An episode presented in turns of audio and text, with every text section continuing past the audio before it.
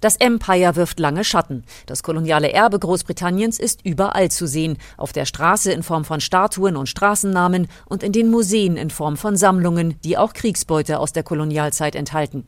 Dr. Samir Shah, ehemaliger Kurator und stellvertretender Direktor des Victoria and Albert Museums, beschreibt die Lage so.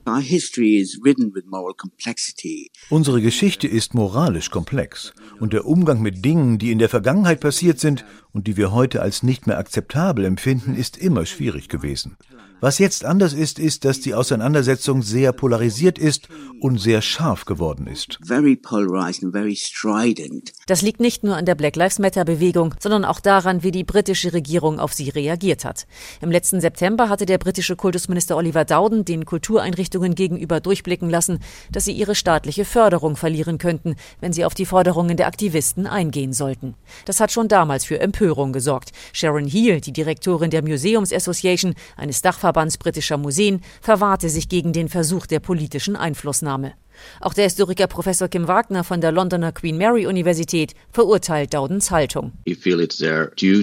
I feel it's their duty to essentially present a narrative that makes British people feel proud. Er meint, dass es die Pflicht dieser Institutionen sei, ein Narrativ zu präsentieren, das die Briten stolz macht. Das kommt alles unter dem Deckmantel der freien Rede oder der Ausgewogenheit daher, aber tatsächlich wird eine weißgewaschene Version der Geschichte diktiert. Das ist so lange der Fall gewesen, dass zum Beispiel die Zusammenhänge mit der Sklaverei vertuscht wurden. Und nun haben wir eine Tory-Regierung und erleben einen Rückschlag. And what I think is happening now is that we've got a Tory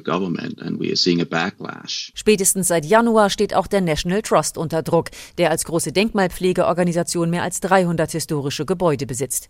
Er bemüht sich seit einiger Zeit, die Verbindung der Gebäude zum Kolonialismus aufzudecken. Dutzende konservative Abgeordnete haben dies zu Jahresbeginn als ideologisch motiviertes Unterfangen kritisiert, mit dem die Geschichte umgeschrieben werden solle. Sie forderten Kultusminister Dowden auf, die Finanzierung des Projekts zu prüfen.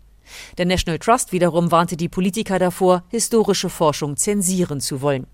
In dieser Woche gab es nun einen runden Tisch, an dem Vertreter von 25 Museen, Galerien und Denkmalpflegeorganisationen teilnahmen, um Fragen zu besprechen, die im Zuge der Black Lives Matter Bewegung neue Relevanz erhalten haben. Dem Daily Telegraph zufolge wollte Minister Dowden die Teilnehmer auffordern, Großbritanniens Kultur und Geschichte gegen die Aktivisten zu verteidigen, die permanent versuchen würden, Großbritannien niederzumachen. Die Devise der Regierung im Umgang mit umstrittenen Kulturgütern lautet Retain and Explain, also bewahren und erklären, was laut Kevin Maguire, dem Mitherausgeber des Daily Mirror, eine reine Phrase ist. Retain and explain is just a trite excuse to do nothing. Retain and Explain sei nur eine wohlfeile Ausrede dafür, nichts zu machen, so Maguire. Was die britische Regierung vorhat, ist, noch im Frühjahr ein neues Gesetz zu erlassen, mit dem die Denkmäler in England geschützt werden sollen. Wer eine Statue entfernen will, wird für den Rückbau dann erst einmal eine Baugenehmigung beantragen müssen.